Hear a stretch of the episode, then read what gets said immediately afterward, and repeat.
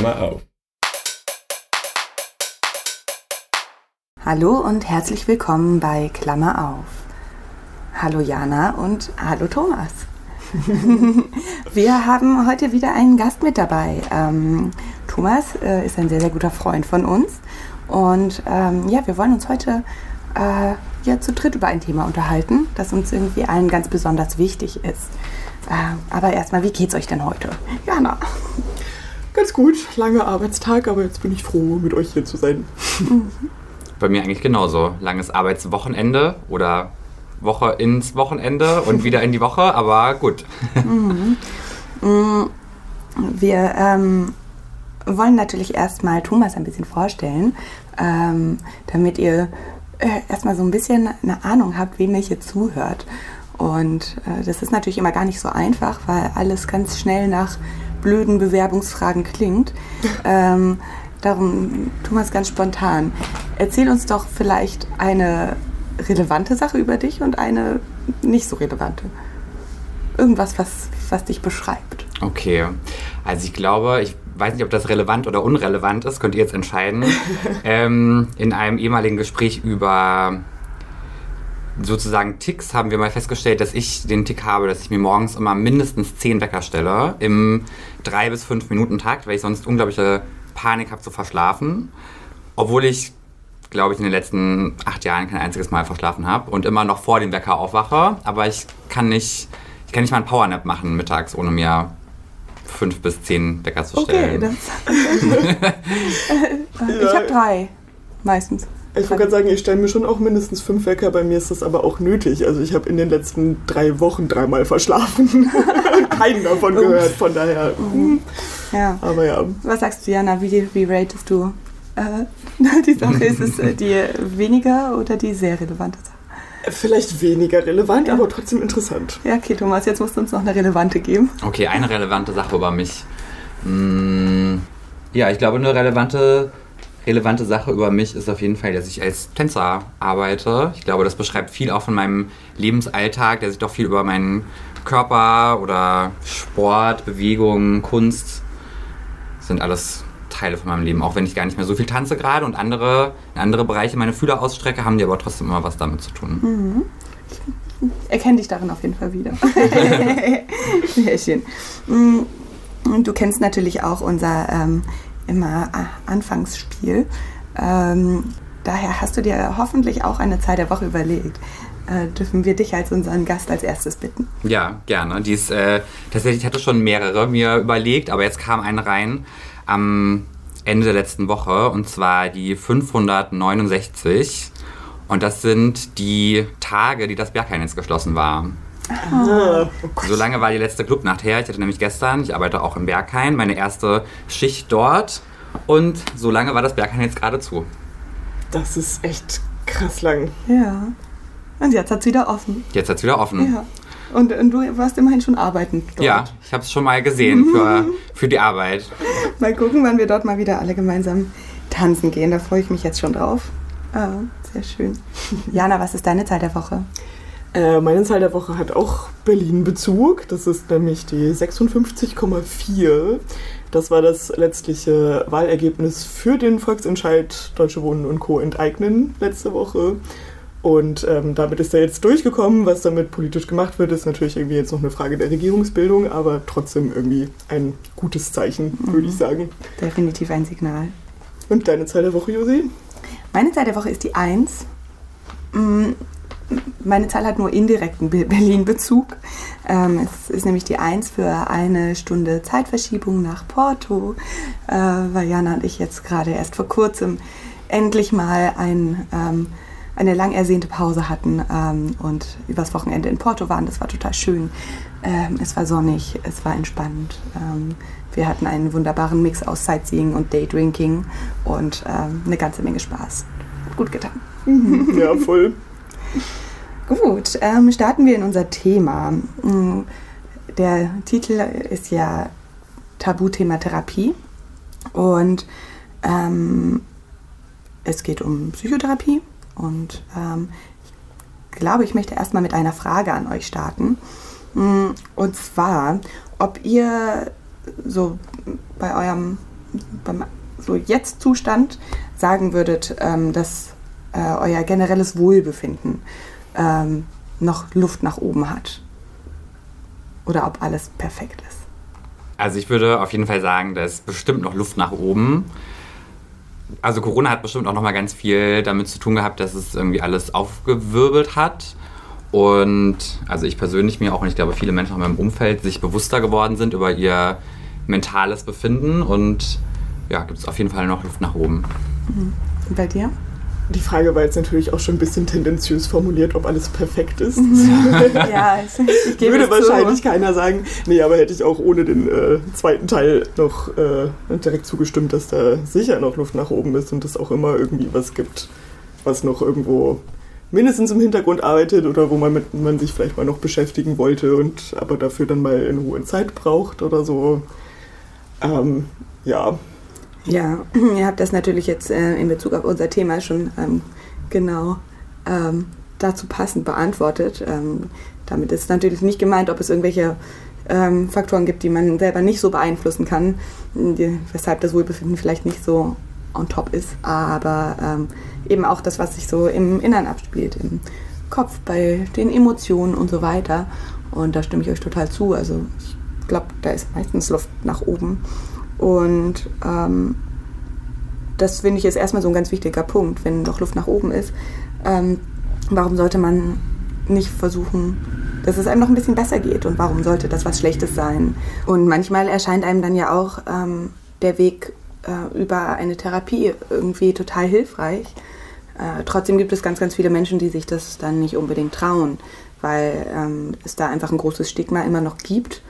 Und äh, ja, eine Therapie zu machen ähm, tabuisiert ist.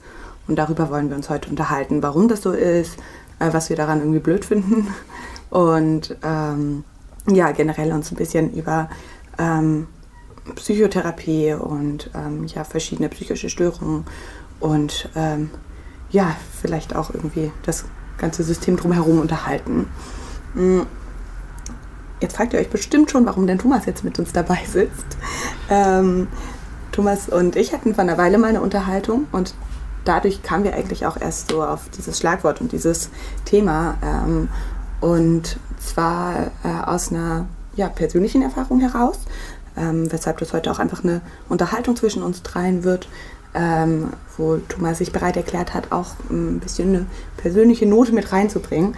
Und vielleicht kannst du uns davon erstmal ein bisschen was erzählen. Ja, gerne. Also genau, ich bin auf jeden Fall kein Experte, was das äh, Thema Therapie angeht, aber habe auf jeden Fall jetzt einen langen Weg sozusagen dahin, also auch erstmal mit mir selbst, dass ich mir selbst eingestehen konnte oder selbst anerkennen konnte, dass ich auch Therapie machen möchte. Hat auf jeden Fall lange gedauert. Ich habe auch ähm, eine schwierige Grundschulzeit gehabt und habe das immer gewusst, dass ich davon auch viele Narben mittrage und habe aber immer gesagt, nee, ich schaffe das schon und habe immer gedacht, nee, Therapie, das machen nur Menschen, die also das war immer so, dann hat man das so sein, komplett die Kontrolle verloren, dann schafft man irgendwie gar nichts mehr. Das ist so wirklich der letzte, ähm, der letzte Ausweg, der irgendwie bedeutet, dass man jetzt, was, dass alles ganz schlimm ist. Und habe immer gedacht, nee, ich schaffe das schon alleine. Und ich glaube, dieser Weg hat jetzt von, okay, ich könnte mir vorstellen, Therapie zu machen, bis jetzt wirklich Therapieplatz suchen und auch finden, bestimmt drei, vier Jahre gedauert. Also langer Kampf mit mir selbst und immer wieder nochmal gesagt, nee, das geht schon, das geht schon. Aber ja, dann doch irgendwann festgestellt, dass das ja auch noch gehen kann, aber man ja auch trotzdem sich Hilfe holen darf. Mhm, und wie kamst du dann ähm, auf dieses Thema? Nochmal so ganz explizit. Also ich habe dann, als ich den Therapieplatz gefunden habe, was auch nochmal ein interessanter und langer oder ja, spannender Prozess war, überlegt, dass ich das eigentlich gerne oder ob ich das meinen Eltern sage und habe dann gemerkt, dass ich mich das erstmal nicht traue oder dachte, hm, ich glaube, die machen sich dann ganz große Sorgen. Und dann habe ich mich gefragt, warum würden sie sich denn Sorgen machen? Und habe festgestellt, dass ich ja oder damit aufgewachsen bin, dass Therapie dann immer so was ganz, ganz Schlimmes war. Wenn Leute Therapie machen, dann ist es absolut vorbei. Ähm, und habe dann gedacht, dass meine Eltern das dann auch denken. Und habe dann erstmal gemerkt, wie groß dieses Stigma auch bei mir noch verinnerlicht ist. Ähm, ja, ich kann schon mal einen kleinen Disclaimer machen. Ich habe es meinen Eltern erzählt, die waren total cool und machen sich gar nicht große Sorgen. Grüße gehen raus an Thomas Eltern. Ja, genau. Die waren total sweet damit, aber ich habe erstmal Scheu gehabt davor, weil ich dachte, dass ja, ich das irgendwie jetzt verheimlichen muss oder ja, dass sie sich dann ganz viel Sorgen machen.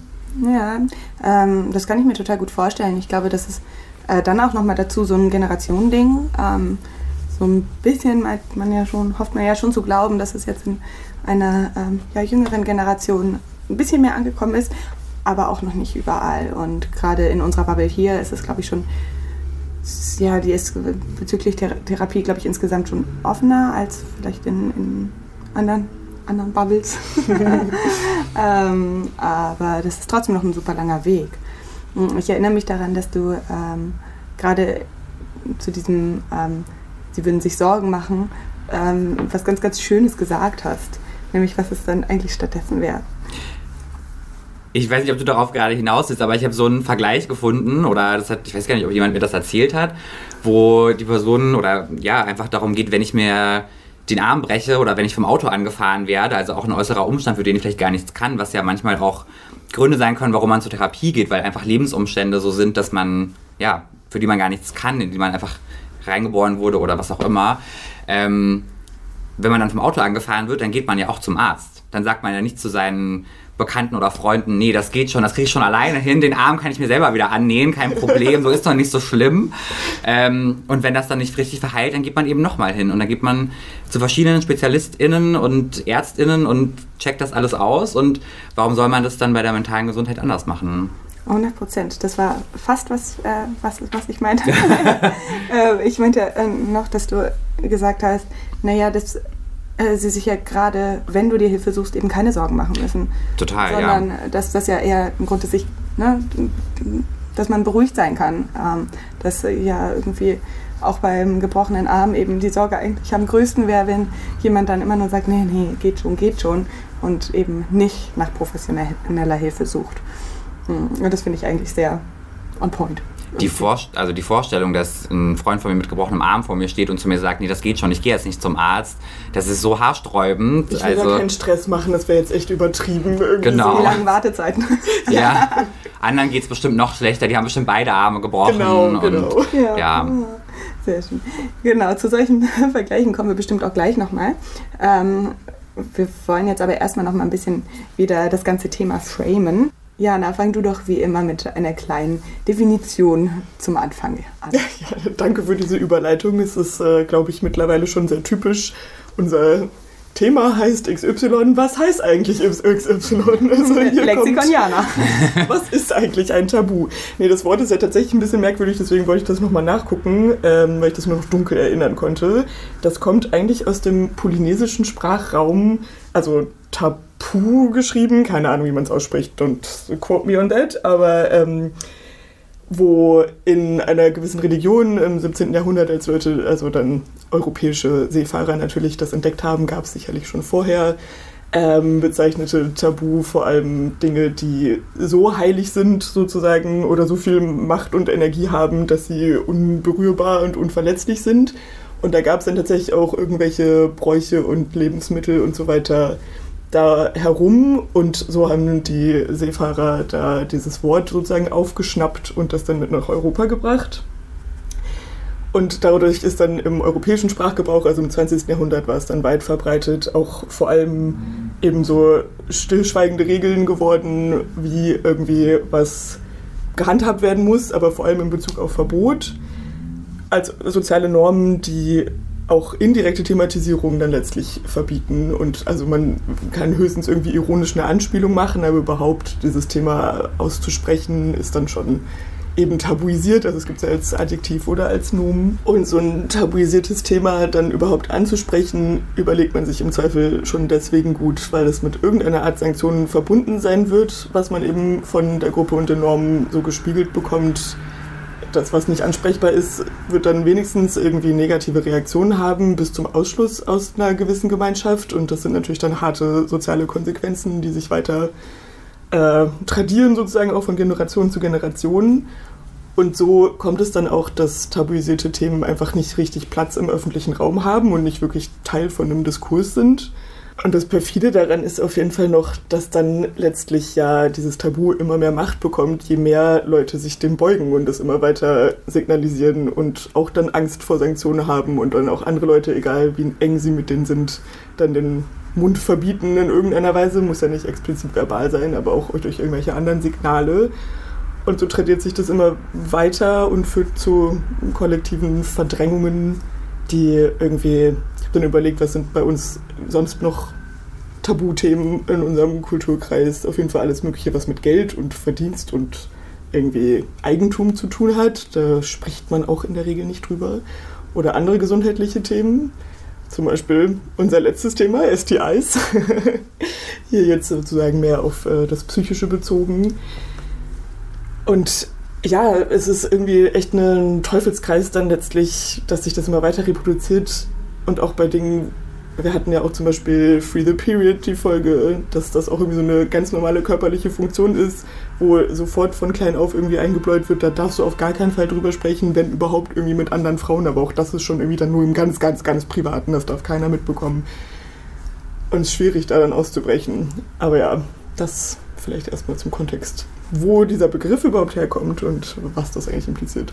Ja, mir ist gerade dazu eingefallen, dass ähm, dieses Tabuthema, das ich auch selber gemerkt habe oder dass ich gelesen habe, wenn Menschen darüber sprechen, wie es ihnen geht, damit Therapie zu machen und das auch Bekannten und FreundInnen zu erzählen, dass sie oft davon genervt sind, wenn die Leute dann in diesem großen, oh, oh mein Gott, aber ist alles gut und immer diese große Sorge dann erstmal haben, reagieren und dass ich mich selber auch immer wieder dabei erwische, wenn mir Freunde oder Freundinnen erzählen, dass sie jetzt Therapie machen oder ich Bekannte habe, die dann in der Klinik auch waren, in der Tagesklinik, dass ich dann auch immer denke, okay, Moment, nicht so reagieren, einfach so versuchen, das irgendwie normal einzuordnen, habe ich auch selber bei mir gemerkt, okay, da ist wieder auch dieses trotzdem, obwohl ich mich selber damit beschäftige, auch noch drin, dass ich dann immer denke, oh Gott, ich muss dich jetzt in den Arm nehmen und die auf den Kopf tätscheln. Aber das ist ja jetzt nicht das, warum die Leute das dann erzählen. Ähm, und für viele anscheinend ein Grund ist eher sogar nicht noch zu erzählen. Also ja, ist auf jeden Fall interessant, da auch nochmal, oder für mich interessant, selber für mich zu merken, wie sehr das dann noch drin ist, weil ich mich dann selber immer nochmal erinnern muss oder möchte, dass ich dann eben versuche, nicht so zu reagieren. Ja, es ist gerade dann bei solchen tief verwurzelten Sachen ja echt schwierig, dass man rational da ganz viel zu wissen kann und sich ganz bestimmt verhalten will und bestimmt positiv und offen und so eine emotionale Reaktion oder irgendwie so ein Bauchgefühl erstmal, wie müsste ich jetzt darauf reagieren, trotzdem dann da ist. Ich finde das auch immer total krass selbst zu merken, wie sich das super widersprechen kann und mit mehr Übung wird es dann sicherlich auch besser. Aber ja. ja solche angelernten Impulse, die ähm, sind einfach irgendwie erstmal ziemlich fest aber ähm, sowas kann eben auch wieder verlernt werden. Da setzt ja teilweise auch Therapie manchmal an. Und ähm, darum ist es schon möglich, aber es ist Arbeit. Therapie ist auch Arbeit und darum auch bestimmt nichts, wo man jemanden Kopf für tätscheln muss, sondern vielleicht eher sagen, ja, ich wünsche dir viel Kraft und cool. Also finde ich auf jeden Fall. Mm, in was für Situationen habt ihr denn Therapie schon mal als etwas Tabuisiertes erlebt? Also so vielleicht aus ja, persönlichen Erfahrungen, ähm, außer jetzt zum Beispiel diesen Impulsen, die du jetzt gerade beschrieben hast. Es ist halt schon ein Ding, ich musste vor allem dran denken, wie ich auch, ich denke schon als Kind, also sind auch teilweise eher verschwommene Erinnerungen, auch einfach Gespräche innerhalb der Familie wahrgenommen habe, wenn es dann um irgendwelche eher entfernten Bekannten geht und irgendwie, wenn dann berichtet wird, so ja, der hat jetzt auch eine Therapie angefangen oder der ist jetzt in der Klinik oder was weiß ich, dann ist das so total das verruchte, skandalöse Ding, was dann irgendwie rumgetuschelt wird, aber ohne dass es dann irgendwie wirklich darum ginge, vielleicht auch irgendwie, weiß ich nicht, was da eigentlich genau los ist oder was man vielleicht selber tun kann, wenn man enger ist mit der Person zu helfen oder irgendwas, sondern nur so, der ist jetzt in Therapie, das heißt schon gleich, okay, da muss irgendwas ganz Krasses sein und wir spinnen uns jetzt auch irgendwas zusammen, was wir eh vielleicht schon immer gesehen haben, aber ohne wirklich ein fürsorgliches Interesse für die Person großartig zu haben. Dabei sind ja auch wirklich, ähm, ne, es ist so, dass wir wollen jetzt ja auch nicht darauf hinaus, dass es ähm, nie auch irgendwie was Schlimmes dahinter sein darf, darf, oder man nicht auch mal besorgt sein kann. Und ich meine, natürlich ist es auch, gibt es auch Unterschiede. So einfach, wenn jemand erzählt, ich mache jetzt eine Therapie, dann ist das halt irgendwie ja, ein bisschen vielleicht so wie der Haus. Ähm, Ärztinnenbesuch. ähm, also so, ne, das ist einfach, das, das muss jetzt noch nichts Dramatisches sein. Und ich glaube, das ist auch ein bisschen das, was du vielleicht gerade meintest, dass ähm, selbst das dann schon immer ähm, gehandelt wird, als wäre es irgendwie so das absolute Ende und ähm, eigentlich nicht mehr zu retten. Und ähm, ich finde deinen Punkt total gut, ne? dass auch irgendwie vielleicht mal dann mehr im Fokus stehen sollte, wie kann man mithelfen und mh, mm, wenn äh, jemand, egal aus welchen Gründen, ähm, mal länger im Krankenhaus ist oder in der Klinik ist, dann ähm, ist es ja auch einfach schön, sich zu überlegen, wie kann man da helfen, weil ähm, da bestimmt eine Person ist, die ähm, in dem Moment einen größeren Leidensdruck verspürt. Ich habe gerade noch gedacht, dass ich das, glaube ich, ich habe das beim Auf, also als ich aufgewachsen bin, eher so wahrgenommen, dass es Menschen dann in meinem Umfeld gab, wenn oder wenn dann deren Bekannten irgendwas gemacht haben, was jetzt nicht deren Lebensrealität entsprach oder einfach ein Leben geführt haben, dass die sich nicht vorstellen konnten, dann wurde immer gesagt, oh, die müssen mal eine Therapie machen oder die müssen mal in die Klinik. Also einfach nicht nur, dass das jetzt irgendwie auch ein Krankheitsbild oder da, das ist einfach eher dann so eine Lebenshaltung oder Einstellung oder auch irgendeine kleine Handlung, die nicht so in deren Konzept von Leben passt und dann ist es sofort so, okay, die müssen mal Therapie machen. Das impliziert ja auch total so eine Schuld irgendwie, ne? so ein Schuldvorwurf irgendwie. Die müssen das mal machen und so dieses vorwurfsvolle Negative und, und irgendwie ne, so ein bisschen abwertende ist ja auch wirklich so, ähm, auch wenn du so blöd bist, dann mach mal Therapie und ähm, es ist ja einfach nicht so, dass psychische Störungen aus ähm, Unachtsamkeit und eigener Blödheit entstehen. Ähm, insofern habe ich noch gar nicht dran gedacht. Das finde ich einen richtig guten Punkt. Und auch als wäre Therapie nur so dazu da, Leute wieder äh, so zu normieren, quasi zu gesellschaftlichen Standards, bloß wieder irgendwie gerade zu rücken und irgendwie denen die Flausen aus dem Kopf zu entfernen und dann funktionieren sie wieder als irgendwie Rädchen in der Gesellschaft. Aber so, dass jede, alles, was man irgendwie vielleicht nicht versteht oder so, dann gleich schon so, ja, die müssen wir in die Klinik, ist schon auch ähm, bezeichnend. Also ich meine, wenn Therapie das wäre, wäre das ziemlich gruselig. Ja, und ich verbinde das auch damit, dass ähm, da, wo ich aufgewachsen bin, gab es in der Nähe auch eine Klinik. Ähm, ich glaube auch eine, sagt man denn geschlossene? Ist das ein, das hat auch immer noch für mich so ein bisschen was Negatives. Geschlossen ist, glaube ich, jetzt eher eine, ähm, das wäre wär jetzt eher was Forensisches oder was ein Gefängnis, würde ich jetzt mal sagen. Ähm, du kannst einfach sagen, stationär. Stationär, okay, ja. Also, also so, man darf da dann meistens doch schon noch raus. Ja. Also eben kein Gefängnis. Ja. meistens. Also, ähm, wo man eben auch stationär sein konnte, eine Klinik. Und dann haben auch viele Menschen im Umfeld, also das, diese Stadt heißt Lohr und dann haben immer, wenn es irgendwas gab, also eben auch dieses, das entspricht nicht den Lebensrealitäten oder die machen andere Sachen, dass sie gesagt haben, oh, die müssen mal nach Lohr oder die kommen bestimmt gerade aus Lohr oder solche Sachen. Und das hat sie auch dieses, die kommen aus Lohr oder die müssen da mal hin, das hat sie so festgesetzt, dieser Gedanke, dass immer sofort gesagt wird, ja, die müssen mal dahin in die Klinik oder die waren da schon. Das ist immer so dieses Tuschel, Tuschel. Ich komme ja auch vom Dorf, also da weiß ja auch jeder über jeden was und dann hörst du dann, oh Gott, guck mal, die waren schon in Lohr. Was ja eigentlich, was wir jetzt auch gerade schon gesagt haben, eigentlich müsste man da hingehen und auf die Schulter klopfen und sagen, hey, ich möchte dich kennenlernen, weil du hast dich mit dir selber befasst und das ist ja super. Mhm. Ähm, anstatt deine Probleme zu ignorieren und ja. Und du kümmerst dich um dich selbst. Genau. Ja, und dass dieser Ortsname dann so zum geflügelten Wort wird, ist auch wirklich irgendwie faszinierend. Ja. Und wenn man dann so aus Lohr kommt? Ja, das ist dann auch schwierig wahrscheinlich. ja, wobei, für die haben, die haben dann vielleicht eine bessere Haltung.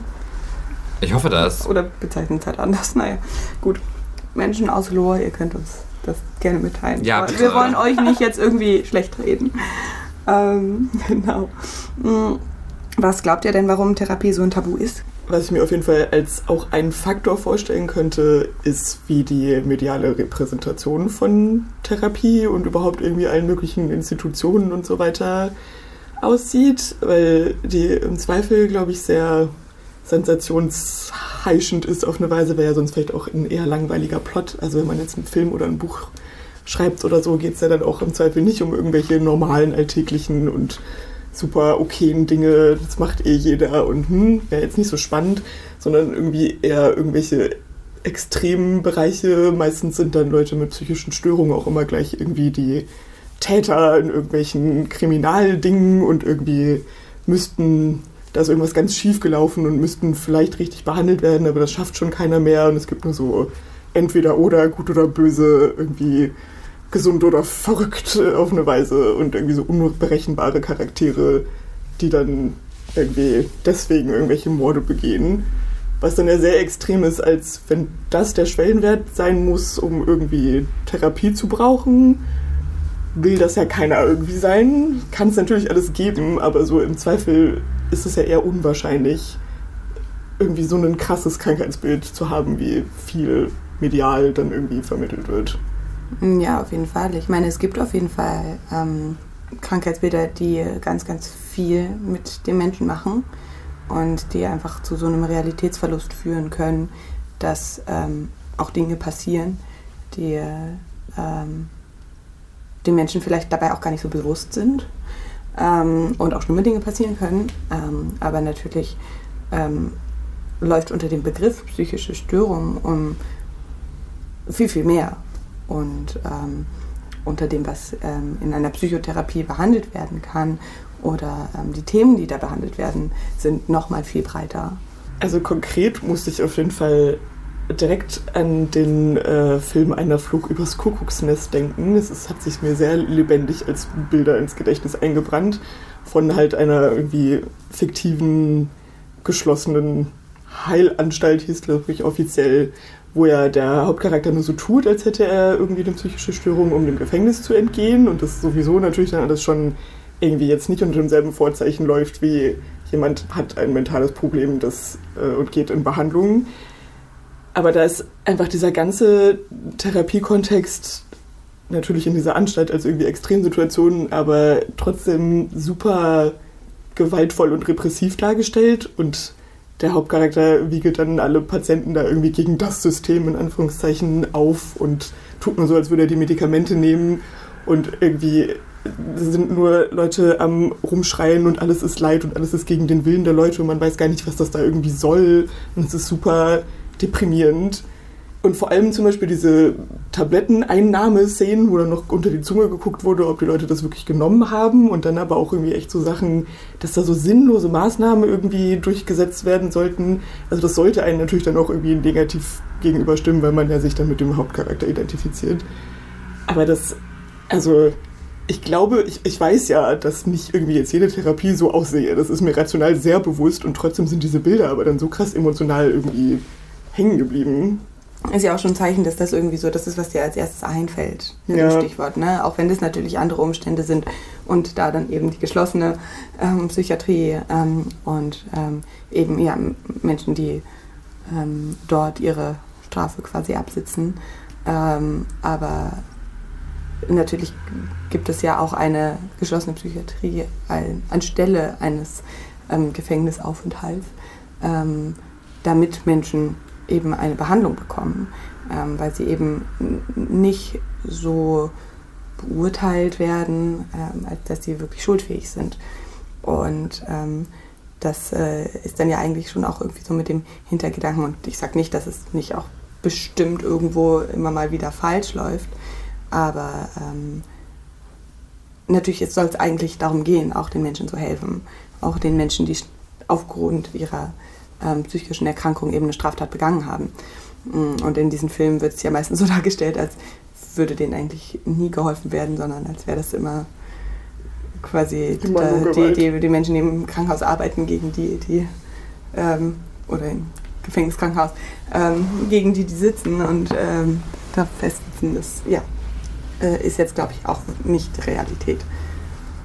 Ich habe gerade noch mal gedacht, auch weil wir auch von unserer Bubble gesprochen haben, auch unserer Generation, wenn ich jetzt an meine Oma denke, mit der ich auch im Haus aufgewachsen bin, ich glaube, so eine Generation, die im oder so kurz nach einem Krieg aufwächst, wenn man dann nicht weiß, ob man genug Essen bekommt, ob man ein Dach über dem Kopf hat, ein Haus hat, wenn äh, Väter, Brüder, Önkel, oh, Önkel, Önkel, die Önkel, die Önkels, ähm, die bösen Önkels. wenn Onkel dann im, im Krieg gestorben ist oder wenn man solche Sachen erlebt, ich glaube, dass in dem Moment diese Awareness dafür, dass man auch mentale Gesundheit, dass man sich damit befassen sollte. Ich glaube, das ist, das, ich glaube, das hatte keiner auf dem Schirm in dem Moment. Natürlich haben wir uns auch weiterentwickelt. Damals gab es auch noch nicht so viel Research dafür. Aber ich glaube, dass meine Oma ist sich dem gar nicht bewusst, was es für Sachen da, also was für Behandlungsmöglichkeiten es gibt, dass man überhaupt ja, dass es überhaupt ein Feld ist, weil die wahrscheinlich so sehr beschäftigt waren, überhaupt zu überleben und überhaupt, also Deutschland wieder aufzubauen, diese ganzen, ich kann mir das ja mal gar nicht vorstellen, wie das überhaupt war. Und ich glaube, dass es jetzt langsam mit unserer Generation wir eigentlich in so einem Luxus angekommen sind, dass wir nicht mehr so hart ums Überleben kämpfen müssen, dass wir uns damit beschäftigen dürfen. Ja, auf jeden Fall. Ähm, ich glaube trotzdem, dass vieles einfach noch sehr ähm, weit weg bleibt. Ähm, musste gerade im Moment so an Personen denken, die man so auf der Straße sieht, die vor sich hin brabbeln oder mal schreien und irgendwie ja, für, uns dann, für unsere Wahrnehmung komische Dinge machen. Mm. Ich glaube schon, dass ich das meistens dann wahrnehme und nicht mittlerweile stoppe zu denken, uh -huh, weil ähm, ich mittlerweile einfach ein anderes Wissen darüber habe und ähm, das nicht mehr denken möchte. Aber da haben wir wieder so diese Impulse, die ich definitiv dann auch bewusst kontrollieren muss, weil der Impuls ist immer noch da. Ähm, und es ist dann sowas, was, was ich wahrnehme und kurz danach aber auch wieder vergessen habe. Und dann ist es doch nur so eine Begegnung mit, mit einer Person, die man halt als irgendwie sehr komisch wahrgenommen hat. Oder? Also so, ich glaube, das ist dann trotzdem ganz schnell wieder weg. Und so die richtige Beschäftigung damit, die bleibt dann doch ganz oft aus. Also es ist ja auch so, dass wir eigentlich in einer absoluten Leistungsgesellschaft leben und großgezogen werden mit, du musst Dinge erreichen, du musst Dinge schaffen und da würde Therapie ja nicht reinpassen. Also, dass man, dass man Hilfe braucht, das anzuerkennen, das hat ja für mich persönlich auch total lange gedauert. Das war für mich ganz schwer zu sagen, das ist aber, also, dass ich das möchte und dass mir jemand weiterhelfen kann, dass es mir besser oder noch besser geht. Auf jeden Fall. Also, ähm, es führt ja nicht nur dazu, dass eben diese Person, die ich jetzt gerade beschrieben habe, als absolut stigmatisiert in unserer Gesellschaft sind, mm, sondern auch, ähm, dass ja schon kleine Abweichungen irgendwie ein ganz großes Problem sind. Und, und ich glaube, Therapie als Tabu hat auch ganz viel damit zu tun, dass viele Menschen denken, dass ähm, sie als schwach gelten würden, wenn sie Therapie machen, dass das einfach so ein ganz großes Zeichen von Schwäche ist. Ich persönlich stimme damit null überein, weil ich es einfach sehr, sehr mutig finde. Ähm, Therapie zu machen kostet extrem viel Kraft extrem viel Mut.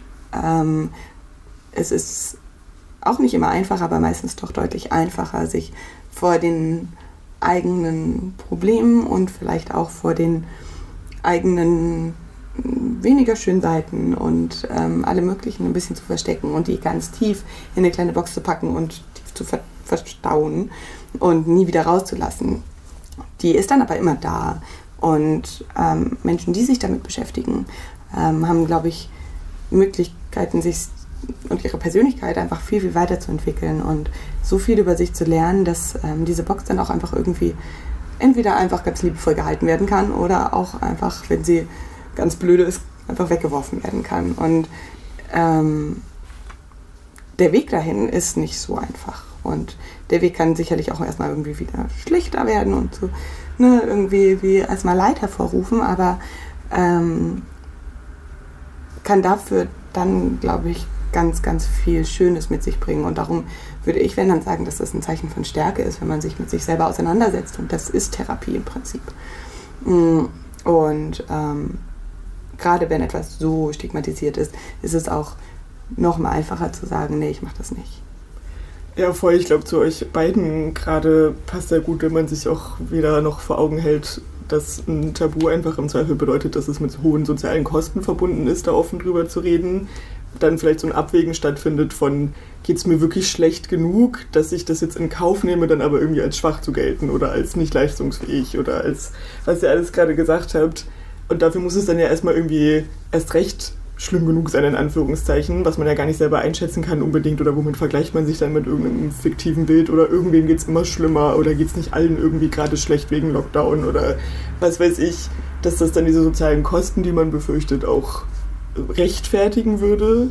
Und letztlich wäre ja aber irgendwie ein wenigstens offeneres Gespräch darüber, eine Therapie in Betracht zu ziehen, schon was, was eine erste Hürde viel mehr nehmen würde. Das heißt ja deswegen auch gar nicht, dass man irgendwas tatsächlich unternehmen muss, aber überhaupt das als Thema auf dem Tisch zu haben. Ja, äh, ich, gerade dieser Punkt, ähm, anderen geht es ja schlechter, ähm, über den bin ich schon total oft gestolpert. Ich finde ihn sehr wichtig, mh, weil ähm, ich prinzipiell dann immer allen Leuten rate, ähm, sich auch um einen Therapieplatz zu kümmern, wenn es einem gerade nicht so schlecht geht. Weil wenn es einem ziemlich schlecht geht, dann ist meistens nicht die Energie da, weil wir haben Thomas vorhin schon gehört, wie lange es gebraucht hat. Und das ist ermüdend und richtig nervig. Und ähm, gerade in dem Moment, wo man die Kraft hat zu reflektieren, dass es anderen vielleicht schlechter geht, das ist vielleicht auch gerade der richtige Moment, wenn man schon länger darüber nachgedacht hat oder vielleicht auch, wenn man zum ersten Mal darüber nachdenkt. Aber ähm, gerade dann. Ich würde sagen, das ist ein sehr guter Tipp, die Momente, wo man da auch wirklich Luft und Raum und wenigstens ein bisschen Energie hat, dafür schon zu nutzen, in Anbetracht der Tatsache, was für ein ewiger Prozess das letztlich alles sein kann und mit wie vielen Anrufen und E-Mails und so weiter das dann irgendwie noch verbunden ist, wo Leute dann sicherlich auch schon auf dem Weg vielleicht aufgeben, verständlicherweise. Josi, wir haben ja mit dir auch eine Expertin glücklicherweise dabei. Warum ist unser Gesundheitssystem so scheiße? Was dauert da alles so lange? Ich würde sagen Geld. Die Antwort auf alles. oh mein. Ähm, naja, also ich würde ja eigentlich vermuten, dass ähm, es eigentlich schon genug Psychotherapeutinnen und Psychotherapeuten gibt.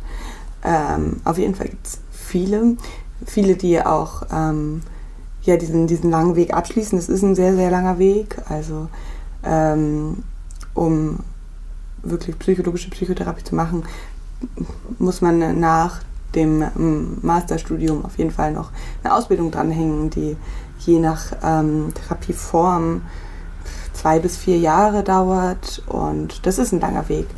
Ähm, damit abgeschlossen ist es aber nicht so, dass man sofort Therapie anbieten darf und ähm, dann über die gesetzliche Krankenkasse abrechnen. Es gibt Kassensitze, das ist ähm, bei Medizin nicht anders. Ähm, da gibt es auch manchmal Wartezeiten, aber die sind nicht vergleichbar. Ähm, also auch schlimm, aber nicht, nicht, nicht so schlimm. Ähm, ich glaube, dass die Psychotherapie einfach noch nicht in dem Maß im Gesundheitssystem angekommen ist, noch nicht anerkannt genug ist als ein, ein relevantes Thema. Ähm, auch seit ein paar Jahren nicht. Also es ist etwas, worüber ich mich auf jeden Fall schon seit vielen Jahren aufrege. ähm, genau, und da gibt es eben Kassensitze und nur diese Menschen, die diese Kassensitze haben, ähm, dürfen äh, über die gesetzliche Krankenkasse abrechnen. Ähm, und das kann viele Jahre dauern. Dafür muss man auch nochmal eine Menge Geld zahlen, um den zu bekommen. Für die Bewerbung darauf muss man auch, ich glaube, jeweils, jeweils 100 Euro zahlen, nur für eine Bewerbung auf dem Kassensitz, der im Zweifel eh schon vergeben ist. Und ähm, daran hat sich noch nicht so viel getan.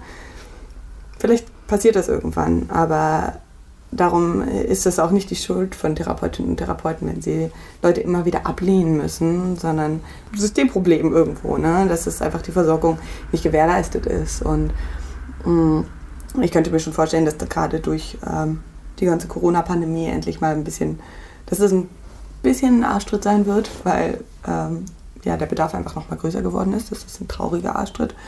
Ähm, aber langsam muss einfach was passieren. Es kann nicht sein, dass ähm, gerade in, in Ballungsräumen und ja, Großstädten, ähm, aber auch, glaube ich, in, in kleineren Städten und vielleicht sogar in ländlichen Bereichen die Wartezeit ins Unermessliche gehen. Also ähm, ein halbes Jahr ist Standard. So, das kann aber nicht sein, wenn Menschen in Not sind, wenn man einen gebrochenen Arm hat, kann das auch nicht sein, dass ähm, ja, der, man erst in, in, nach, nach, nach, einem halben Jahr irgendwie medizinisch versorgt wird. Ich meine, das würde wir doch auch sagen, wäre absurd.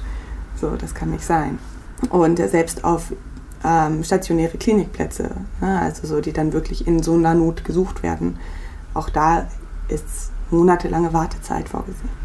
Nicht vorgesehen, nötig. So. Ähm, ja, da können wir nur alle hoffen, dass es sich irgendwann ändert. Ja, vielleicht kann ich das ganz kurz mal noch mit Zahlen unterfüttern, weil ich interessanterweise genau zu den Wartezeiten wenigstens was gefunden habe. Ähm, von 2018 aus einer Studie der Psychotherapeutenkammer, auch einfach als ja, äh, Selbstbewertungstool auf eine Weise, beziehungsweise auch um Signale an Politik dann sicherlich zu senden und Geldtöpfe und so weiter, was eigentlich nötig wäre, weil die Durchschnittswartezeit auf eine Psychotherapie in Deutschland 19,9 Wochen betrug. Wenn wir jetzt mal 20 daraus machen, sind das ja auf jeden Fall fünf Monate und das halbe Jahr, was und ein Durchschnitt. Das heißt, es liegen auch sehr viele Wartezeiten sehr drüber. Ne? Das muss man sich mhm. bewusst machen. Und ähm, in Berlin spezifisch, das fand ich dann auch natürlich für uns interessant, sind es wenigstens nur 13,4 Wochen im Schnitt gewesen 2018 ist aber natürlich immer noch ewig erst recht, wenn du gerade ein akutes Anliegen hast und vielleicht wirklich erst an dem absoluten Tiefpunkt diese Schritte ergreifst, wie du gerade schon meintest. Ja, und ich will die Wolke nicht irgendwie noch düsterer machen, aber durch Corona ist das leider nicht besser geworden. Ähm, das ist leider zurzeit einfach nochmal ein ganz noch schwierigeres Problem. Ähm, wenn wir aber gerade bei dem Thema schon sind, vielleicht ähm, reden wir da schon mal drüber. Thomas, ich glaube, du hast Erfahrungen mit der Kassenärztlichen Vereinigung gemacht, oder? Magst du uns darüber etwas erzählen? Ja, kann ich gerne machen. Genau, ich habe Erfahrungen damit gemacht. Ich habe ja dann auch irgendwann gemerkt, dass ich gerne einen Therapieplatz haben möchte und habe dann erstmal angefangen, im Internet ein bisschen zu suchen, wo kann man da überhaupt was finden. Und die Kassenärztliche Vereinigung, ähm, bei der kann man sich auf jeden Fall melden. Die teilen einem dann auch ein Erstgespräch zu. Und das geht auch super fix. Da kriegt man eigentlich, ich hatte das glaube ich direkt in derselben Woche oder am selben Tag kann man das sogar noch kriegen.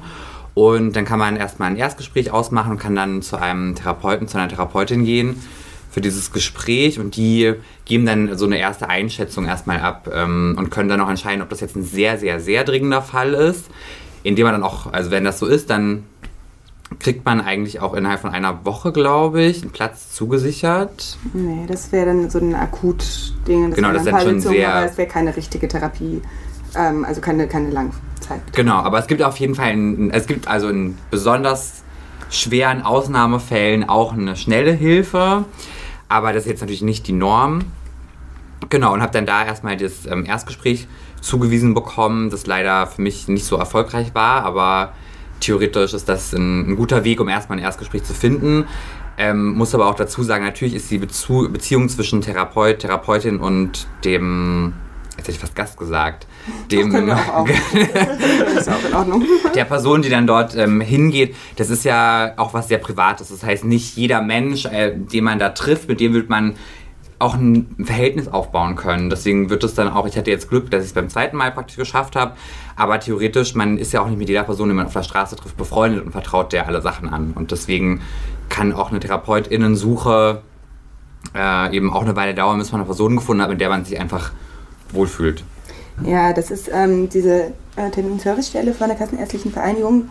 Das ist an sich schon eine gute Sache. Ähm, soweit ich weiß, sollte es jetzt auch eigentlich immer, oder muss man das sogar machen, bevor man eine Langzeittherapie anfängt, oder auch eine Kurzzeittherapie, also eine richtige Therapie, sage ich jetzt einfach mal, mm, weil ähm, TherapeutInnen jetzt verpflichtet sind, jetzt seit Gott, äh, 2018? Seit 19? Ja. Seit einer Weile. ähm, auf jeden Fall so einmal in der Woche oder so, glaube ich, ähm, oder zweimal eine ähm, eine psychotherapeutische Sprechstunde anzubieten. Und das bedeutet aber nicht unbedingt, dass die auch dann einen Therapieplatz haben. Ähm, das soll aber gemacht werden, weil das auch ein bisschen um, um so eine diagnostische Einschätzung geht. Aber man kommt dann so ein, ähm, in so einen Bogen, wo das dann draufsteht.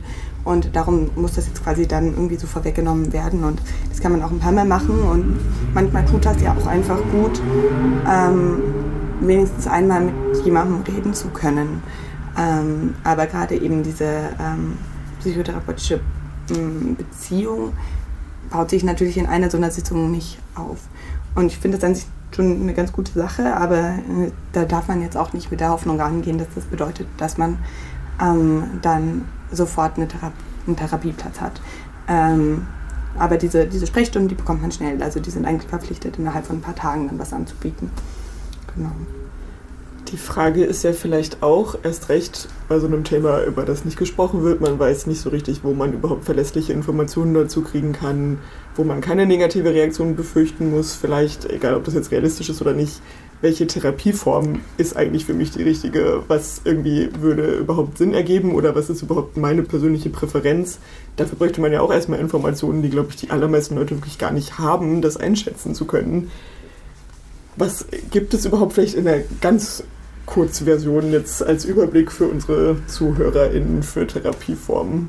Ja, also eigentlich gibt es ganz, ganz viele. Ähm, meistens werden aber besonders vier ähm, Psychotherapieverfahren betont, weil das die vier sind, die von der ähm, gesetzlichen Krankenkasse ähm, abgerechnet werden können. Mm, und das sind die ähm, Psychoanalyse, die tiefenpsychologisch fundierte Psychotherapie, die kognitive Verhaltenstherapie und die systemische Therapie. Mm, und die unterscheiden sich in ein paar äh, Punkten, vor allem auch irgendwie so darin, ähm, worin sie so den Ursprung von einer ähm, psychischen Erkrankung sehen. Ähm, die Psychoanalyse geht zum Beispiel davon aus, dass psychische Beschwerden ähm, deshalb entstehen, weil Gefühle und Konflikte aus der Vergangenheit verdrängt wurden und ja, so eine gesunde Entwicklung blockieren. Und darum ähm, sollen ähm, in der Psychoanalyse diese ähm, unbewussten inneren Konflikte ja, aufgedeckt werden und ähm, ja, so sollen diese Konflikte aufgelöst werden. Also die Psychoanalyse ist ziemlich zeitintensiv. Das sind in der Regel insgesamt so 300 Sitzungen und äh, kann auch bis zu dreimal in der Woche sein. Mm, die tiefenpsychologisch fundierte Psychotherapie ähm, kommt so ein bisschen aus der Psychoanalyse, ähm, sieht also auch solche unbewussten Konflikte als ähm, ja, Hauptproblem oder Ursache bei der Entstehung psychischer Erkrankungen. Und darum ist der Fokus auch auf die Vergangenheit ausgerichtet. Ähm, aber anders als in der Psychoanalyse konzentriert sich die tiefenpsychologisch fundierte Psychotherapie mehr auf einen zentralen Konflikt und formuliert konkrete Ziele. Und ähm, ja, die zu erreichen ist dann irgendwie die Absicht in der Therapie. Und die ist auch ein bisschen kürzer, ähm, maximal 100 Sitzungen und eher so einmal in der Woche. Mhm. Auch die anderen beiden Therapieformen sind nur so einmal in der Woche. Die kognitive Verhaltenstherapie ist ähm, in Deutschland die häufigste Therapieform. Und die geht ähm, anders als die beiden anderen äh, davon aus, dass psychische Erkrankungen das Ergebnis von ungünstigen Lernerfahrungen sind. Ähm, also ja, erlernte Verhaltens- und Gedankenmuster, das hatten wir vorhin schon ein bisschen. Mhm. Ähm, diese können nämlich auch wieder verlernt werden. Äh, darauf baut die kognitive Verhaltenstherapie ähm, auf und äh, ja, daran setzt sie an. Die äh, Verhaltenstherapie ist also eher gegenwartsorientiert. Es wird aber auch über die Vergangenheit gesprochen. Und das ist nämlich auch so ein großer Mythos äh, über die Verhaltenstherapie, dass äh, Vergangenes überhaupt nicht aufgearbeitet wird. Das stimmt nicht. Es wird auch da ein bisschen geschaut, was zur, Ent äh, zur Entwicklung psychischer Beschwerden beigetragen haben könnte. Ähm, genau, die ist auch wöchentlich und ja, bis zu 80 Sitzungen, so nochmal ein bisschen kürzer. Und die systemische Therapie, die ist am wenigsten lange schon von der gesetzlichen Krankenkasse akzeptiert.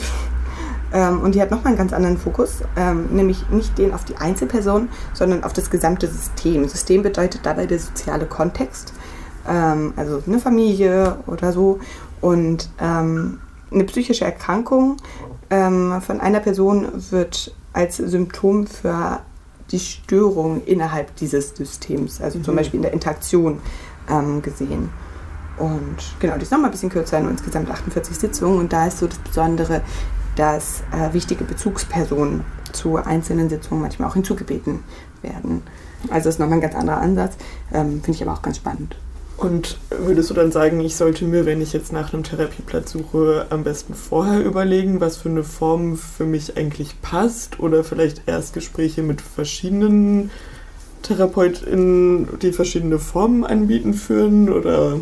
Also ich würde auf jeden Fall sagen, dass es da kein richtig und falsch gibt, sondern dass es, ne, wenn du dich viel davon, darüber informiert hast und ganz, ganz klar irgendwas siehst und sagst so, hey, das, da, da finde ich mich total wieder, das finde ich richtig, ähm, das möchte ich machen, dann würde ich das ausprobieren. Ähm, Fragen stellen in gerade solchen Erstgesprächen ist auf jeden Fall einfach super. Ähm, diese Verfahren sind aber schon auch alle von der Krankenkasse anerkannt, weil die alle gut sind. Und ähm, das ist sehr individuell, was für wen besser ist.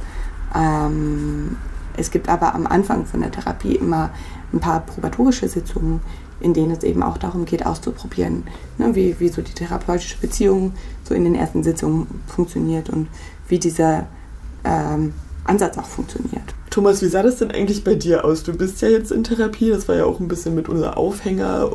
Wie sah dein Weg dahin aus? Wusstest du dann schon, was für eine Therapieform du eigentlich willst, nach der du konkret guckst? Oder wie war das?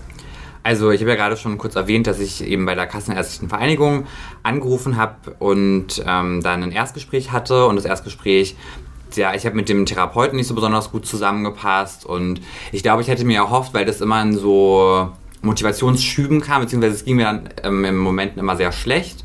Und wenn es mir dann richtig schlecht ging, dann habe ich so aus so einem Notfall heraus Kraft gefunden, um dann den nächsten Schritt zu machen. Und das war in dem Moment eben das zu tun und hat dann mir irgendwie erhofft, dass er dann sagt, ja, das ist jetzt akut und sie kriegen sofort den Platz, weil ich auch das Gefühl hatte, ich habe nicht die Kraft für mehr, weil ich ja immer über dieses Stigma noch hinwegkommen musste. Und ich habe dann immer nur so ein kurzes Zeitfenster gehabt, in dem ich zulassen konnte, dass ich das eigentlich möchte. Und ähm, ja, habe dann das eben nicht bekommen. Und ja, habe ich dann total entmutigt gefühlt und habe das Ganze dann erstmal wieder praktisch ein halbes Jahr, glaube ich, so vergessen oder habe mich dann nicht mehr getraut oder nicht mehr die Kraft gefunden, das zu machen. Und hatte auch überhaupt keine Ahnung, welchen, welche Therapieform. Ähm, ich habe ja auch ein paar, also unter anderem Josie, aber noch auch andere Freunde und Freundinnen, die auch ähm, Therapeuten oder Therapeutin sind oder sich noch in ihrer Ausbildung befinden und wusste auch über die verschiedenen Formen. Aber trotzdem konnte ich mir gar nicht vorstellen, was da jetzt irgendwie gut zu mir passen könnte. Und habe dann über eine Bekannte von einer Bekannten herausgefunden, dass die im Endeffekt ihren Therapieplatz über E-Mail bekommen hat. Weil ich hatte immer so Angst davor, dass man da anrufen muss und habe immer gedacht, da muss man jetzt sein ganzes, seine ganze Geschichte schon auf so einen Anrufbeantworter sprechen oder einer fremden Person am Telefon erzählen. Und die hatte mir dann erzählt, dass sie das über E-Mail gemacht hat. Und das hat mich dann total motiviert, das erstmal aufzuschreiben für mich selbst. Und das war erstmal total gut, dass auch selbst im Falle, wenn ich jetzt anrufen möchte, mal so einen kleinen Text habe. Ähm, und habe dann auf therapeutensuche.de, glaube ich, ähm, was eine sehr gute Website ist, wo viele Therapeuten und Therapeutinnen gelistet sind. Dann kann man auch verschiedene Filter angeben, was für Therapien die anbieten, ob Mann oder Frau, welche Themenbereiche die spezialisiert sind. Und das war total hilfreich. Dann habe ich erstmal meine Top 10 sozusagen rausgesucht, die auch bei mir in der Nähe waren. Und habe dann einfach eine Rundmail geschrieben. Und von diesen 10 haben tatsächlich 8 auch geantwortet. Und das hat mich echt überrascht, weil eigentlich ich dachte, dass keiner antwortet. Und das war total super. Und im Endeffekt habe ich dann von den meisten eine Antwort bekommen, die dann gesagt haben, sie haben jetzt keine Zeit und keinen Platz. Und zwei haben mir auch geschrieben, ich könnte nochmal zu einem Erstgespräch kommen. Und letztendlich habe ich dann auch das bei einer Therapeutin wahrgenommen und es hat gut gepasst. Und jetzt warte ich gerade auf meinen Platz. Und habe da aber auch nochmal ähm, gehört, dass es eigentlich auch, selbst wenn man anruft, auch reicht, einfach zu sagen, hallo, ich möchte mich um Platz bemühen. Also man muss gar nicht jetzt alles erklären, warum und wieso und weshalb. Ich glaube, das fällt vielen Menschen sehr, sehr schwer.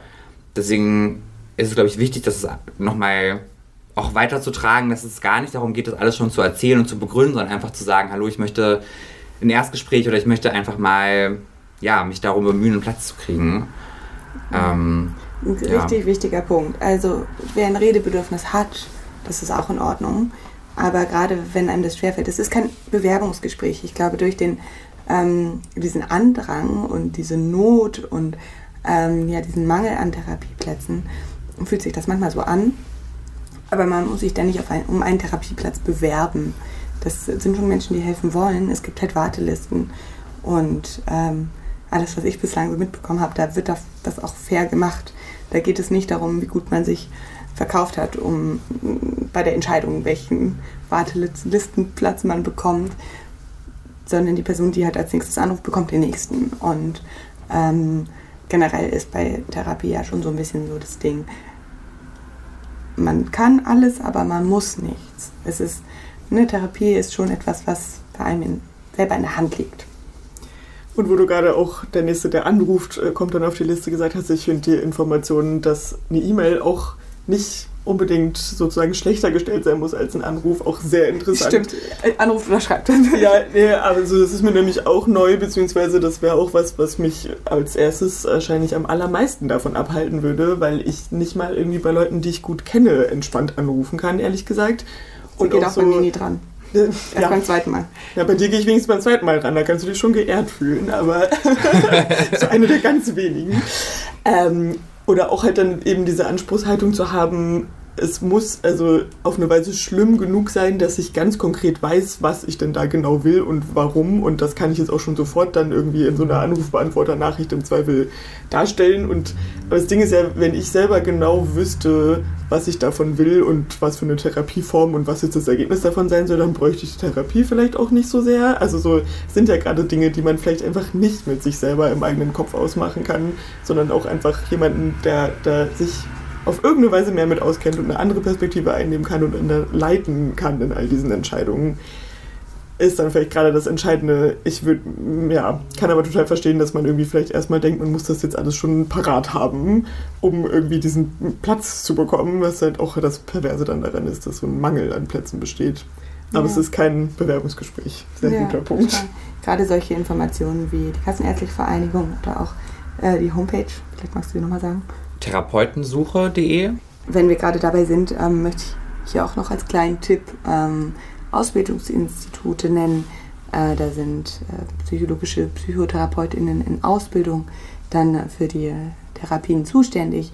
Die sind vielleicht noch nicht so therapieerfahren, haben aber trotzdem schon ganz viel praktisch gearbeitet, ähm, wenn sie dann an dieser Stelle eben sind und ähm, haben immer wieder Supervisionen und ähm, geben sich wahrscheinlich ziemlich viel Mühe und das ähm, ist ja manchmal auch ein ganz tolles Zeichen oder ähm, ganz hilfreich. Und auch da sind die Wartezeiten lang, aber vielleicht kann man es mal probieren und es ist wenigstens ein bisschen kürzer. Und ähm, ich glaube, da muss man auf jeden Fall nicht ähm, scheu sein oder sich fürchten, dass das dann weniger gut wäre oder so. Das ähm, sind schon ziemlich gut ausgebildete Personen, die schon einen ganzen, ganz schön langen Studienweg hinter sich haben. Und auch aktuell informiert sind. Ich finde es auch eigentlich interessant, dass das dann ja jemand ist, der gerade frisch aus irgendwie aktueller Schulung, sage ich mal, kommt und auch vielleicht generationentechnisch dann nicht so super weit weg ist, hat auch alles seine Vorteile auf eine Weise. Auf jeden Fall. Und ich meine, die Psychologie ist auch einfach eine Wissenschaft, die ähm, noch ziemlich jung ist insgesamt und sich ähm, immer wieder verändert bzw. immer wieder erweitert. Ja, darum kann es auch ganz spannend sein. Es gibt, ich habe auch das auf jeden Fall mit auf den Weg bekommen von erfahrenen TherapeutInnen, dass die TherapeutInnen jetzt nicht unbedingt, ja, oder ein Therapeut hat mir gesagt, dass die Therapeuten sind nicht wie, wie der Wein, der mit dem, je älter, desto besser, sondern dass die Frischen eigentlich besonders gut sind, weil sie eben, wie gesagt, gerade neu informiert sind, eine junge Wissenschaft, die einfach sich auch immer wieder noch so viel neuen spannenden Research gibt.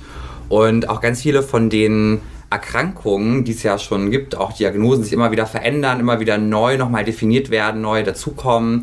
Ähm, und es da ja auch eigentlich super viele Missverständnisse gibt, die jetzt immer mehr und neu aufgeklärt werden. Und die die neuen, frischen äh, TherapeutInnen das ja auch alles dann schon wissen und drauf haben. Thomas, wo du gerade Missverständnisse in Bezug auf Therapien und Störungen auch angesprochen hast, fand ich auf jeden Fall ein sehr krasses äh, Missverständnis und irgendwie einen Mythos oder ich weiß gar nicht, wie ich es nennen soll, auch den Fakt auf eine Weise, dass Leute sich Sorgen machen über einen möglichen Beamtenstatus später, erst recht als LehrerInnen zum Beispiel, wenn da dann bei der Entscheidung rausgefunden wird, dass sie mal irgendwann in Therapie waren, dass es ein negativer Faktor sein könnte.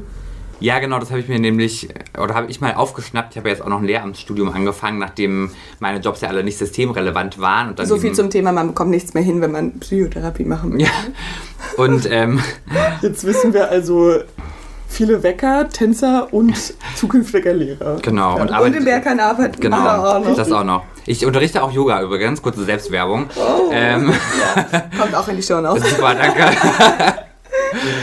und genau, ich habe das irgendwie aufgeschnappt, dass ähm, man also in Berlin wird man sowieso nicht mehr, aber dass man nicht verbeamtet wird, wenn man schon mal eine Therapie gemacht hat. Und das hat mich total stutzig gemacht, weil ich eigentlich dachte, das müsste ja andersrum sein, dass gerade wenn man sich mit der Jugend und der neuen Generation beschäftigt, dass man dann ja eine Therapie machen sollte, um sich eben mit seinen Problemen zu beschäftigen. Ähm, und ich glaube, ihr wisst mehr darüber als ich jetzt mittlerweile und ich bin gespannt. Gleich, ganz kurz, in Berlin wird man nicht mehr verbeamtet? Nee. Ah, Berlin ist das einzige Bundesland, in dem es keine verbeamtet, also werden jetzt gerade nicht mehr verbeamtet LehrerInnen. Warum? Also jetzt mal ganz kurz off-topic, aber finde ich jetzt. Ich glaube, es gibt kein Geld dafür. Ah, okay, das passt. Hm. Arm, aber sexy. Ja, ja. Aber, in, aber in Brandenburg halt schon. Und deswegen gehen halt alle LehrerInnen nach Brandenburg, weil es halt auch nicht so weit ist. Und Das ist ja voll Berlin deswegen gibt es halt in Berlin so einen krassen Lehrermangel. Und in Berlin ist meistens auch, ja, oder auf jeden Fall noch Stereotyp unangenehm. Hm, naja. Äh, ja, also den Punkt finde ich auf jeden Fall super plausibel. Ähm, natürlich, also erstmal nein, es ist nicht so, dass man nicht Psychotherapie gemacht haben ähm, darf und dann mit, also eine Psychotherapie per se steht nicht ähm, dem Beamtentum im Weg. Es geht dabei vielmehr um die Diagnosen. Ähm, und es gibt auf jeden Fall Diagnosen, die ähm, einer Verbeamtung im Weg stehen. Dabei kommt es vor allem ja, darauf an, ob es eben eher was Episodisches ist oder halt eine chronische psychische Störung. Und eine chronische psychische Störung kann halt immer wieder zu auch langfristigen Ausfällen führen. Und äh, ja, darum wollen sie da halt ihr Geld schützen. Es ist gut, wenn das letztlich auf Einzelfallbasis entschieden wird, wo auch wirklich die Historie angeguckt wird, weil das Bild, was wir dann ja auch als Sorge davon davor hatten, war, dass es irgendwie das grundsätzlich ausschließen würde, ähm, Beamter, Beamtin zu werden, was letztlich, wenn man sich das vor Augen hält, natürlich absurd ist, auf eine Weise, dass jemand, der sich mit sich selbst auseinandersetzt und diese Energie oder mal auseinandergesetzt hat, irgendwann schlechter dastehen soll, als dann eine Person, die das, bis sie endlich Beamtenstatus hat, so lange verdrängt, um das erstmal zu haben. Und ich meine, wenn man erstmal, glaube ich, verbeamtet ist, gibt es auch darüber gesundheitliche Absicherung und so. Also in der Reihenfolge ergibt das für das ganze System schon mehr Sinn. Aber es kann ja nicht sein, dass Leute deswegen davor sich nie trauen, irgendwie eine Therapie anzufangen oder sich einen Therapieplatz zu suchen, aus Angst vor dem Stigma, dass es dann deswegen völlig off the table sein könnte. Ganz genau, weil eine Diagnostik gehört halt einfach dazu. Und ähm, da nicht hinzugehen ähm, aus der Sorge, dass es halt irgendwie so die falsche oder die ja, Diagnose ergeben könnte, die dann im Weg steht, ist natürlich mega schlimm, ist aber auch leider was, was ich schon mitbekommen habe, dass Menschen das deshalb nicht gemacht haben. Und ich sehe da auf jeden Fall auch einen ganz, ganz großen Fehler drin. Also nicht in den Personen, sondern im System. Auf jeden Fall, da fällt mir auch gerade noch auf, dass ich noch eine auf eine Weise vielleicht beruhigende Zahl dann auch gefunden habe. Nämlich, also erstmal um die Zahl vorwegzunehmen, dass 33,3 Prozent der Bevölkerung in Deutschland innerhalb eines Jahres eine psychische Störung aufweisen, also egal ob jetzt kurz- oder längerfristig. Und das sind Zahlen, die über, lass mich lügen, drei Jahre vom Robert-Koch-Institut erhoben wurden mit über 8000 repräsentativ ausgewählten Leuten und für die Untergruppe über mentale Gesundheit, was 5318 Personen waren, wurden dann auch nochmal standardisierte diagnostische Interviews geführt zwischen 90 und 120 Minuten, um das nochmal einzeln zu erfassen. Da ging es auch um alles mögliche andere gesundheitliche natürlich. Ähm, aber das soll auch regelmäßig wiederholt werden, um da auch einen Längsschnitt zu schaffen und so weiter. Jedenfalls 2013 dann, als die äh, Ergebnisse veröffentlicht wurden, äh, 33,3 Prozent in jedem Jahr ist ein Drittel der Leute um euch rum. Da wird nicht unterschieden, was für Arten von Störungen und Problemen, aber trotzdem ist es nicht so, dass das nur super extreme Fälle sind und keiner hat eigentlich Probleme und alle funktionieren auch so und schaffen das schon so. Dem ist nicht so. Es ist okay, es ist verbreitet und man kann sich dann auch einfach Hilfe suchen. Das Problem ist dann bloß natürlich auch die Versorgung, weswegen auch diese Studie durchgeführt wurde, um auch weiter dafür zu argumentieren, dass es mehr Kassensitze braucht und einfach mehr Ressourcen dafür. Ist ja viel passiert seit 2013. Ja, es sind jetzt also. Nichts. Ich weiß auch nicht, wann da dann die nächste Längsstudie angesetzt sein soll, aber ähm, da dann war noch besonders hervorgehoben, dass auch bei ernsthafteren Störungen eine schlechte Behandlungsrate vorliegt, nämlich zum Beispiel bei Alkoholmissbrauch 25%, bei Zwangsstörungen 42% und bei Phobien 45%, von denen, die sie dann in diesen Extra-Trials diagnostiziert auch haben und so weiter. Ich hoffe nur, es wird besser. Es muss irgendwie besser werden. Was du gerade auch schon meintest, ist jetzt schon eine Weile her, aber äh, würde ich auch weiter noch betonen wollen, die ganze scheiß Pandemie hat hoffentlich wenigstens etwas mehr Awareness dafür geschaffen und dass jetzt auch erst recht Leute massentraumatisiert sind auf eine Weise. Bis es dann tatsächlich eine Umsetzung politisch findet, ist natürlich auch immer noch dann wieder langer Weg. Aber Ich glaube, es sind eigentlich genug Beweise dafür da, dass es mehr Kapazitäten bräuchte und das auch okay ist. Ja, auf jeden Fall. Ich glaube, ähm, psychische Störungen sind so auf Platz drei oder vier der häufigsten Krankheit, also so Ausfallursachen oder so. Ich weiß nicht genau, wonach das bemessen wird. Ähm, in Deutschland so nach Herz-Kreislauf und okay, ich weiß nicht, was da vorkommt. uh, let's be honest.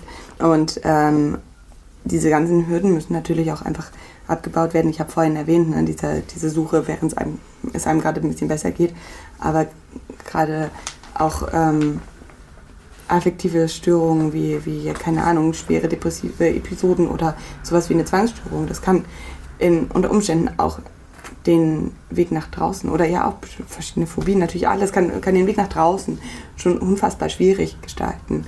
Und dann ist generell schon ähm, nach einem Therapieplatz irgendwie fragen eine große Hürde. Wenn das aber nicht funktioniert, sondern dann ein so langer Weg ist, das kann dann fast unmöglich sein. Das heißt, ähm, so eine große Zahl an, an Menschen, die eben keine Hilfe in Anspruch nehmen, ähm, kommt auch ganz klar davon. Ja, ich wollte nochmal zurück zu deinen 33,3 Prozent, also jeder Dritte, der in Deutschland eine Störung aufweist, weil ich dann auch sofort jetzt gedacht habe, wieder in meinem Stigma-Bild, von dem ich versuche, mich zu lösen, dass ich da auf jeden Fall einige Menschen kennen müsste. Und ich mir sofort vorgestellt habe, naja, dann müsste man das ja sofort sehen. Die müsste ja dann vor mir stehen und schreien und irgendwie nicht klarkommen. Ähm, aber es ist ja natürlich auch so absoluter Quatsch, aber auch, weil natürlich viele Diagnosen oder wir gar nicht so viel wissen über die Diagnosen. Ich habe für mich selber zumindest gemerkt, dass ich ganz viele oder also es gibt einige Diagnosen, über die ich gar nichts weiß oder glaube, was zu wissen und schon öfter festgestellt habe, dass das totale Mythen und Fehlinformationen sind. Deswegen, ähm, ja, vielleicht willst du ein bisschen was nochmal erzählen, Josie, weil ich habe auch, ja, weiß ich nicht, Borderline und Schizophrenie habe ich ganz viele so Halbinformationen, aber trotzdem ganz viele Fragezeichen. Hm, ich glaube, ähm, da gibt es generell, ne, das, da kommen wir auch wieder zu diesen ganzen Filmen und so zurück, ganz ähm, viele so ein bisschen fehlerbesetzte Bilder. Ähm, auch einfach, weil ne, manche Störungsbilder sich ja auch ganz anders auszeichnen als rumschreien und so weiter, ähm, sondern vielmehr eben durch nicht das Haus verlassen. Ähm, du hast jetzt Borderline ähm, erwähnt. Borderline ist eine Persönlichkeitsstörung. Mm, das ist ähm, also eine Störung, die ja, ja ziemlich konstant ist ähm, und ja, so ihren Beginn meistens im frühen Erwachsenenalter findet. Und Borderline ist so ein, ja, zeichnet sich durch ein tiefgreifendes Muster von Instabilität in zwischenmenschlichen Beziehungen aus, ähm, aber auch im Selbstbild, also viel Schwankungen davon, wie man sich, ob man sich selber mag oder nicht und noch ganz viele andere Facetten mm, und ähm, ja auch in den Affekten und ähm, vor allem auch durch eine ganz schön stark ausgeprägte Impulsivität. Also das ist ne, dann auch viel Beziehungsmuster, die darum gehen, erst liebe ich dich, dann hasse ich dich. Und ähm, das macht natürlich ähm, ganz, ganz viele Schwierigkeiten im, im sozialen Umfeld und ist ähm, eine ganz, ganz große Belastung ähm, für, für betroffene Personen und leider oft auch für die betroffenen Personen im Umfeld.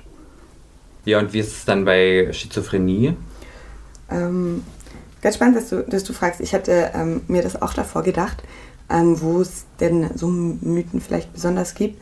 Und ich musste daran denken, dass für mich Schizophrenie immer erstmal so die geteilte Persönlichkeit war, äh, dass ich das immer dachte. Und ich glaube, das ist sowas, was sich ganz, ganz lange gehalten hat, was aber einfach nicht stimmt. Mhm. So diese, diese geteilte Persönlichkeit ist die dissoziative Identitätsstörung. Das ist was komplett anderes.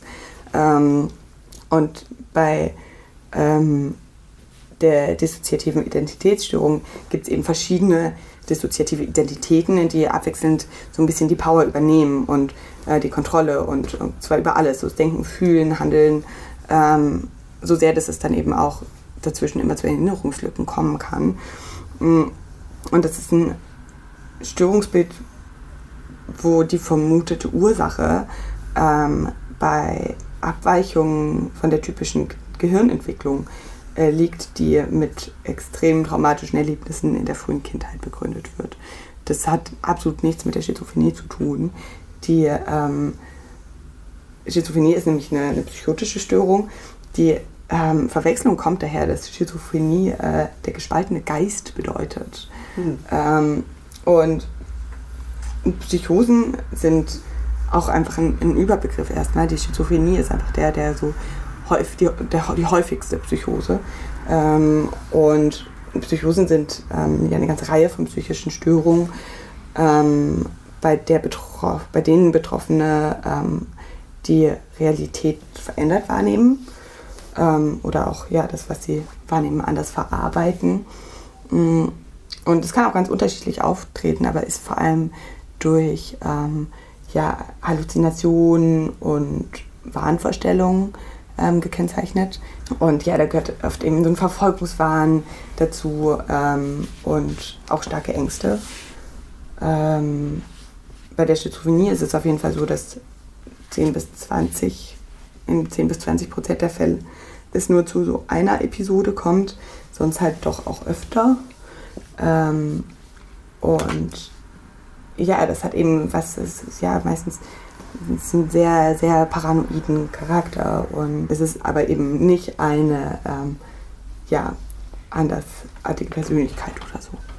Ich kann mir auch vorstellen, dass da auch wirklich einfach ein großes Problem ist, wie sehr dann ein irgendwie gesellschaftliches Bild oder auch dann noch medial vermittelt, wo ich gerade von diesem einen Film erzählt habe, der ist irgendwie aus den 70ern, das ist ewig her und da war auch der Psychologie und Psychiatrie stand noch ein ganz anderer.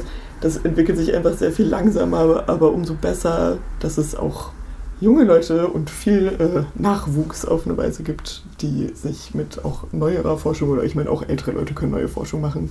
Das ist jetzt missverständlich, aber dass sich ähm, der ganze Bereich auf jeden Fall stetig weiterentwickelt und eben nicht auf irgendwelchen alten Bildern hängen bleibt, die wir vielleicht noch dann als Laien am meisten präsent haben, sondern da passiert ganz viel und es wird immer more accurate, je mehr Informationen darüber entstehen und je mehr Erfahrungen gesammelt werden und wie Leuten tatsächlich geholfen werden kann. Ich würde mich an dieser Stelle auf jeden Fall sehr für das Gespräch bei euch bedanken und diesen regen Austausch. Ja, ich fand es auch total schön. Ähm, vielleicht kannst du zum Abschluss einmal, Thomas, sagen, wie man denn bei deinen Yoga-Klassen teilnehmen kann, wo man dich findet ähm, und ja, wo man dich mal anschauen kann. Ja, das kann ich gerne machen. Also Yoga könnt ihr mit mir praktizieren, entweder bei Yoga für dich im Studio in Kreuzberg hier in Berlin, donnerstags von 9 bis 10.30 Uhr oder dann zur selben Zeit einfach im Livestream von zu Hause aus mitmachen sozusagen.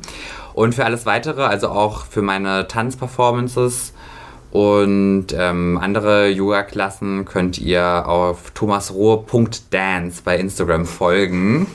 Und äh, auch natürlich. natürlich. Genau, gerne mal reinschauen. Ja. Yoga ist natürlich auch sehr wichtig für ein achtsames ähm, Leben und die mentale Gesundheit sehr gut. Und ansonsten freuen wir uns wie immer über weitere Fragen, Kommentare, Anregungen, was auch immer äh, ihr vielleicht loswerden wollt, an unsere E-Mail-Adresse Klammer auf podcast.gmail.com. Und Josi und mich könnt ihr auch auf Instagram erreichen, wie, wie immer verlinkt und auch erwähnt, aber ich sage es jetzt trotzdem nochmal. Ich bin äh, schlechte Idee und Josi ist Josi-Lina oder Josie, je nachdem. Was euch besser gefällt. Präferiert. Und dann bleibt mir eigentlich nur noch zu sagen, vielen Dank fürs Zuhören und bis zum nächsten Mal. Tschüssi. Tschüss. Klammer zu.